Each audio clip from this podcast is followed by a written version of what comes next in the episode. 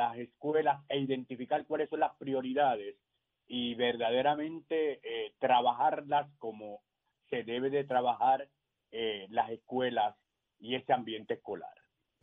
¿Qué, qué, qué, qué- dónde estriba el problema? Falta de recursos, porque chavos hay, dinero hay, son malos administradores, eh, no hay gente para trabajar, porque siempre van a buscar 20 excusas, pero a mí si usted me pregunta, yo digo que son muy malos administradores, malos administradores. ¿Dónde está el problema? Pues mira, el el 6 de enero yo sostuvimos una reunión con, con el secretario, eh, el licenciado Pared, Ujú. con un grupo que es formado de un maestro por cada región escolar eh, que lleva como nombre Grupo Esther. Eh, eh, los compañeros maestros se han identificado para saber cómo se está utilizando el dinero en las escuelas porque no está llegando y cuáles son los eh, trabajos que cada comunidad escolar tiene programado y ellos saber para ser portavoces de cada comunidad escolar en cada pueblo. Por, porque verdaderamente eh, ellos entienden, el maestro, la base, Entienden que no se le ha informado, eh, no ha sido transparente el, el haber otor- el, otorgarle el dine- eh, los fondos, pero ellos no saben en cómo se utilizan. Eh, en esa en esa reunión, el departamento nos presentó un plan eh, abarcador donde dividen la- los fondos, eh, tanto ARPA como ESER, en tres fases. Fase 1 era eh, trabajo de eh, columnas cortas, fase 2 era sellado de techo y fase 3 era pintura y algunos arreglos como el baño eh, encintado. Lo que nosotros le preguntamos es, eh, y ayer que sostuvo una reunión con el secretario de Educación sobre las 55 escuelas que nos dijera cuál era el plan, nos indica que para mayo deben de estar eh, por lo menos esas 55 escuelas ya listas. Eh, Bonilla, ¿qué va a pasar eventualmente con los estudiantes y con el, el tiempo lectivo, los docentes? ¿Dónde están trabajando ahora con esas escuelas que no están listas? ¿Dónde han reubicado ese personal? Pues mira, se han reubicado en escuelas eh, que están ya, en escuelas que estaban en desuso que se han habilitado. También están compartiendo. O sea, eh, estamos usando las escuelas que descartamos inicialmente Eh, nuevamente para Wow. poder establecer esto. Eficiencia Exactamente. gubernamental. Dios mío. Eh, el tiempo nos dio la razón, se cerraron escuelas que no se debían de haber cerrado. Hay, hay comunidades escolares que están eh, compartiendo, compartiendo, porque yo fui a Juanadía, fui a Guánica, un, un solo edificio, cuatro comunidades escolares. Y aunque se estén dando las clases virtuales, no es lo mismo, Sauri, compañero, No, en no, el estamos de estudio. acuerdo. No es lo mismo, no es lo mismo. El tercer salón eh, y, y el- es la escuela y donde tiene que haber un ambiente, un ambiente eh, de paz, un ambiente de sosiego para que ese, ese proceso de enseñanza, ese toque que tú le das a cada estudiante por cada destreza, hay unas destrezas que son motoras, hay unas destrezas que son de académicas, pero hay otra destreza que nadie le ha tocado, que es la destreza mental del estudiante. Totalmente. Mire, no, Las no, no cláusulas del convenio colectivo están paralizadas por la ley 26 todas. Eh, ¿Qué hay de movimiento, si algo en cuanto a eso, para que ustedes puedan eh, tener cierta seguridad en ese sentido también? Pues mira, eh, eh, gracias a Dios, ¿verdad? Y, y- y verdaderamente se está moviendo la negociación colectiva. Ya llevamos casi alrededor de, hemos presentado como alrededor de 30, y- de 35 a 45 artículos. Este, este convenio colectivo va a estar robusto porque eh, con todo lo que nos ha pasado en el sistema después de María, después de los temblores, tenemos que garantizarle unos derechos a los compañeros maestros.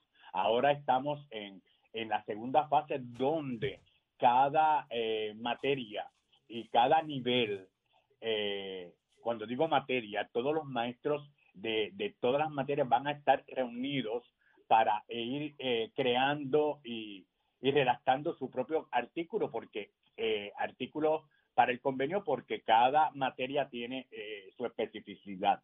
Al igual que yo estamos muy, muy, muy atentos, muy atentos, eh, eh, compañeros en el estudio, el trato que se le está dando a las escuelas de bellas artes, a los institutos y a las Qué bueno, qué bueno que No. estén bien atentos. No, eh, eh, vamos a estar muy atentos y este es mi programa de trabajo en estos tres años por el que fui electo. Eh, yo, eh, el último trabajo y finalicé en una escuela vocacional, ese currículo se tiene que adaptar a las necesidades eh, de, de nuestro pueblo, en las bellas artes, la educación física, eh, eso tiene que darse y, y, y mirarse no como una, no como una clase electiva, eh, esas clases son las que adornan el espíritu y algunas veces son las que más le hacen falta al estudiante para ser un, un, un ente integral. A ver si la. Junta de Supervisión lo entiende. A ver si lo entiende. Un país tan Bueno, yo- talentoso como este. Yo le voy a, claro que sí, yo le voy a decir, yo te- donde me tenga que sentar, donde tenga que ir, donde me tenga que, que escuchar, me van a escuchar porque la mía es la voz. Yo represento la voz de los que me pagan cuotas. Y no, bien. como no tengo dedos amarrados con nadie, ahí puedo gritar sin ningún compromiso, solamente con el compromiso del magisterio puertorriqueño. Qué bueno, pues sepa que acá en Nación Z le subimos ese volumen, a, a- el volumen a esa voz. Para eso estamos aquí, para, para el servicio del pueblo, ¿ok? Muchísimas Claro. gracias, definitivamente, No, gracias Víctor. Bonilla. Hay mucho que hacer, hay mucho que observar, hay mucho que fiscalizar y cuestionar, así que no, no cesen, hay que hacer el trabajo. Estamos, No, estamos a sus órdenes. Claro, gracias, gracias por, por siempre interesarse en, en el aspecto más importante de, de una patria, que es la educación. Totalmente. Y, y gracias por ser equipo. Claro que ustedes sí. son parte de, de, de este esfuerzo y de la lucha del magisterio. Ahí está. Muchísimas gracias, Víctor Gracias, Bonilla, Víctor. presidente de la Asociación de Maestros de Puerto Rico, y lo escuchaste aquí. Esto es Nación Z. Este segmento es traído a ustedes por Caguas Expressway, donde menos le cuesta un Ford. Damos paso al segmento del análisis del día. Está con nosotros en la mañana de hoy nuestro buen amigo ex senador Nelson Cruz. Aquí le damos la pronta bienvenida. Buenos días, senador.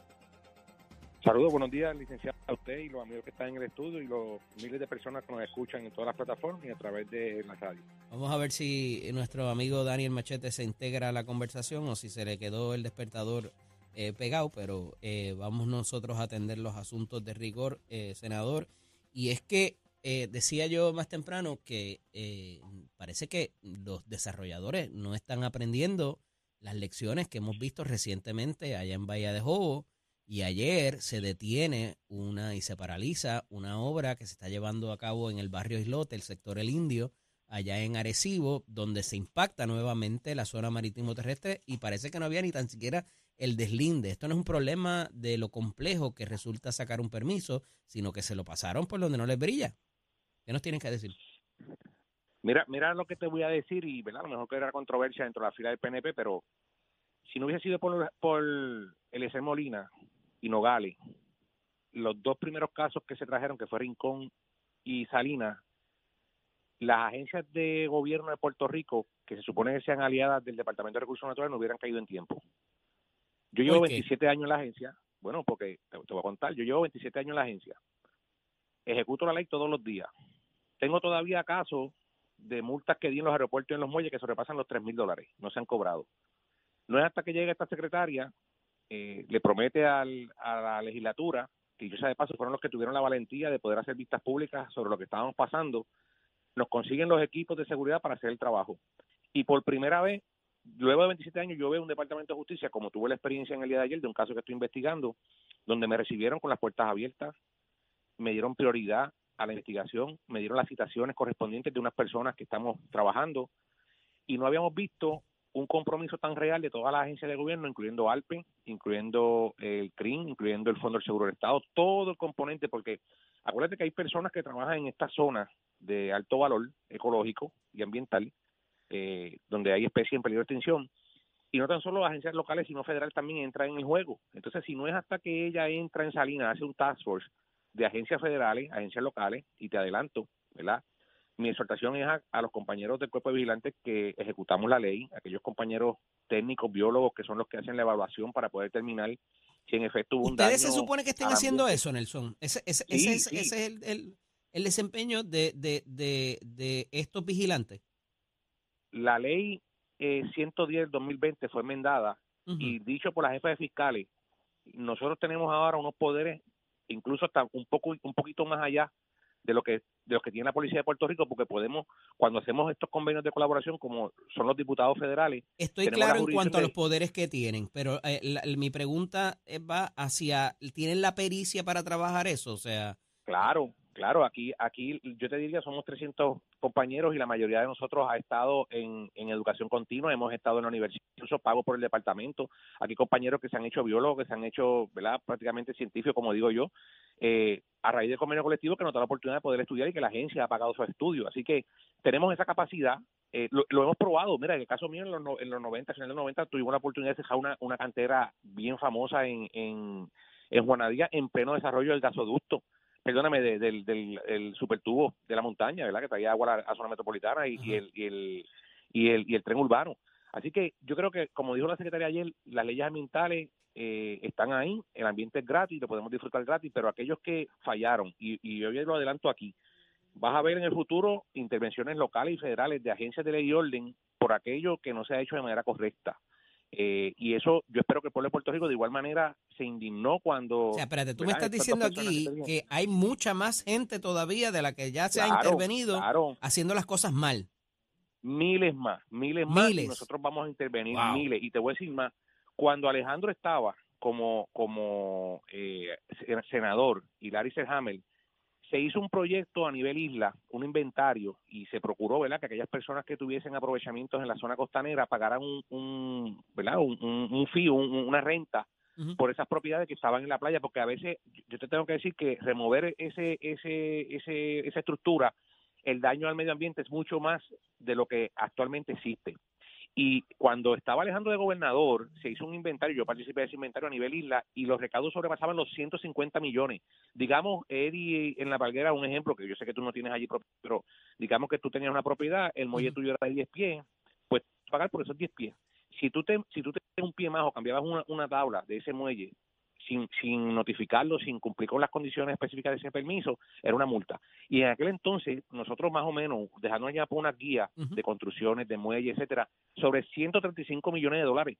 Y eso fue una de las cosas que nosotros le dijimos a Machalgo, mira, aquí hay dinero, es dinero nuevo, la Junta lo va a ver con buenos ojos, pero nunca tuvo la capacidad y la voluntad de poder sentar a nosotros, muy contrario a la secretaria ahora, que primero nos dio los equipos, nos abrió las puertas en las agencias de gobierno, nos ha dado las herramientas y ahora estamos ejecutando. Y planteé, vas a ver intervenciones fuertes, operativos grandes, no tan solo de construcciones de la zona marítimo terrestre, sino también de entrada ilegal de animales exóticos a Puerto Rico. Todo eso se está investigando y van ellos. Y te lo dice un funcionario, ¿verdad? Y para En eso funciones. ustedes tienen esa pericia también. O sea, que ustedes no solamente Tenemos saben de la, pericia. de la zona marítimo terrestre, saben Todo. de los muelles, saben de los animales en- en- en- eh, exóticos. O sea, eh, esto es bien complejo. O sea, por más, por más educación Licenciado, continua que tenga. Este, coral que son extraídos todos los días para venta Ujú. de peceras eh, ornamentales en las casas. ajá. El daño, eh, el, el- el- yo te diría, y mira, esto lo hizo Anabel Rodríguez, ex secretaria de Justicia en aquel momento, cuando el caso de los osos polares, ella hizo un inventario de todo y estudió esto bien en la sociedad con Silvia Calderón, y ella encontró en aquel entonces, dicho por los federales, en aquel entonces, en el 2001-2002, que los recursos naturales están ocupando, era el tráfico con los recursos, con la flora y la fauna, está ocupando en Puerto Rico el, el segundo lugar después de las drogas, antes que las armas. Están las drogas, está la vida silvestre y la, y la flora, y están la, la, la- las armas. Esos eran los tres renglones de aquel entonces. Hoy, yo te diría que estamos casi igual que el tráfico de drogas, porque es un tráfico increíble. Materia con terrestre, la piedra china esta que hay en las playas se la llevan para hacer piscina, para hacer... O sea, todo eso estamos trabajando con 309 personas nada más. Ahora se nos van a ir algunos 109 y viene una academia de, 100 de 75 personas que yo espero que con los poquitos que somos pues podamos seguir haciendo lo correcto por el pueblo de Puerto Rico. Yo sé que este, gracias, yo sé que esto te toca muy de cerca y, y- y agradezco que hayas podido traer atención a este asunto que va más allá de los irresponsables que están haciendo este tipo Y, y a de, de ustedes, obra a la- ustedes que las miles de personas, las miles de personas que lo escuchan, no tan solo en radio, sino en plataforma, las demás plataformas sepan que violaron la ley, los vamos a coger, los vamos a arrestar y los vamos a procesar. Muchas gracias. Tenga buen día, hermano. Hablamos la semana Buen que día, viene. fin de semana. Dios lo ¿Cómo bendiga. Dios lo bendiga. Continuamos. Este segmento es traído a ustedes por Caguas Expressway, donde menos le cuesta un Ford. Estás, estás con el habla música y Z93 en Nación Z. Y ya está listo Tato Hernández porque somos Deporte Nación Z. Buenos días, Tato, adelante. Vamos arriba, vamos arriba, que con ese fondo de la típica 73 se la vamos a dejar caer y de qué manera, porque marzo 19 es la fecha del Día Nacional de la Ya Salsa. tenemos y allí grúa, tenemos grúa, me dijiste. Ya tenemos grúa, ya tenemos flash B, ya hablamos con la primera dama que nos va a llevar muerteado el arrocito con habichuela. Así que ya usted sabe con es la dama de para Achero. estar allí. Sí, señor, porque eso es importante porque es el suerito de nosotros para todo el compartir que vamos a tener allí y todas las bailas que vamos a dar, ¿me Eso entiendes? es, eso es. eso es Después así. que la flash B nos recoja. Exacto, Hay que comprar las tenis. por favor. Vámonos con, con el borseo, como dicen los vecinitos míos. Hay dos puertorriqueños que se van a estar enfrentando. Mira esto, Oscar el Pupilo Collazo y el ex campeón de las 105 libras, Wilfredo Bimbito Méndez, se enfrentarán en una eliminatoria de la Organización Mundial de Boxeo. El duelo será el 28 de enero, que eso está cerquita ahí, en el Theater Inglewood de California. Dice que se siente bien motivado para esta segunda eliminatoria, agradecido por la oportunidad que Miguel Cotto Promocho y Golden Boy le dan a este muchacho Oscar el Pupilo Collazo. Son dos boricuas los que van a estar al Dame porque el ganador entonces va a estar retando al campeón de ese peso Masaka Taginuchi y eso va a ser para el próximo diciembre. Así que vamos a ver cómo salen los de aquí, cómo van a estar envueltos, quién es el que gana para entonces estar enfrentando al japonés. Por otro lado también se está acercando pronto, por ahí viene la fecha, José Sniper Pedraza el 4 de febrero va a estar peleando también contra uno de apellido Escobar. Vamos a estar dando toda esa información y estamos haciendo los trámites para tener a Sniper Pedraza ya con nosotros en el estudio, porque yo sé que eso va a ser una gran pelea que lo va a encaminar a lo próximo, que es un título por las 140 libras. Así que vamos a ver si es de la OMB o del CMB. Y esto es con los pisos de Mestre College que te informa que estamos en el proceso de matrícula para nuestras clases que comienzan, óigame, febrero 2023, que eso está ahí a la vuelta de la esquina, recordándole que para el próximo 28 de enero, rotores y pistones en la pista de Salinas van a haber sorpresas, se lo estoy diciendo, y usted,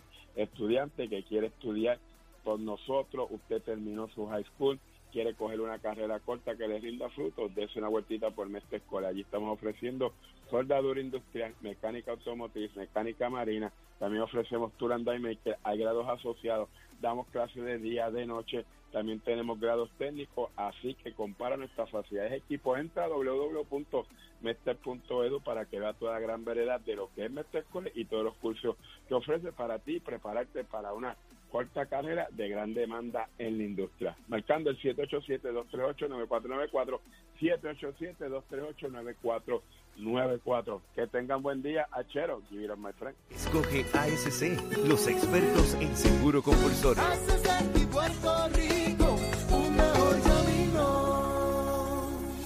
Buenos días, Puerto Rico. Soy Manuel Pacheco Rivera con la información sobre el tránsito. Continúa el tapón en la mayoría de las vías principales de la zona metropolitana, como la autopista José de Diego, entre Vega Alta y Dorado y desde Toa Baja hasta el área de Atorrey en las salidas al Expreso Las Américas. Igualmente, la carretera número 2 en el cruce de la Virgencita y en Candelaria en Toa Baja y más adelante entre Santa Rosa y Caparra. Algunos tramos de la PR5, la 167 y la 199 en Bayamón, la avenida Lomas Verdes entre la American Military Academy y la avenida Ramírez de Arellano, la 165 entre Cataño y Guaynabo en la intersección con la PR22, el expreso Valdeorotti de Castro desde la confluencia con la ruta 66 hasta el área del aeropuerto y más adelante cerca de la entrada al túnel Minillas. Además, el expreso Valdeorotti de Castro está cerrado en dirección de San Juan a Carolina por un accidente fatal como objeto fijo. El ramal 8 y la avenida 65 Infantería en Carolina, el expreso de Trujillo en dirección a Río Piedras, la 176, 177 y la 199 en Cupey, la autopista Luisa Ferré entre Montelledra y la zona del Centro Médico en Río Piedras y más al sur en Caguas, y la 30 desde la colindancia desde Junco Sigurabo hasta la intersección con la 52 y la número 1. Ahora pasamos con el informe del tiempo. El Servicio Nacional de Meteorología pronostica para hoy una mañana principalmente soleada para todo el archipiélago de Puerto Rico, pero a medida que avance el día se espera el desarrollo de aguaceros pasajeros en sectores del interior y noroeste, seguido de actividad de aguaceros fuertes en la región noroeste.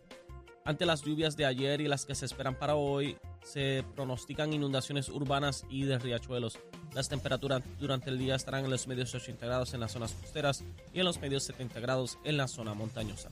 Hasta aquí el tiempo les informó Emanuel Pacheco Rivera y les espero en mi próxima intervención aquí en Nación Z que usted sintoniza por la emisora nacional de la salsa Z93. Próximo. No te despegues de Nación Z. Próximo. Enfrentamos el problema de la seguridad por la falta de iluminación en las carreteras. Iluminación. ¿Dónde están la- los anuncios? ¿Dónde está la rotulación? ¿Qué está pasando? En Gurabo y Puerto Rico, Rosacheli Rivera, la alcaldesa de Gurabo, viene hasta Nación Z, así que quédate con nosotros.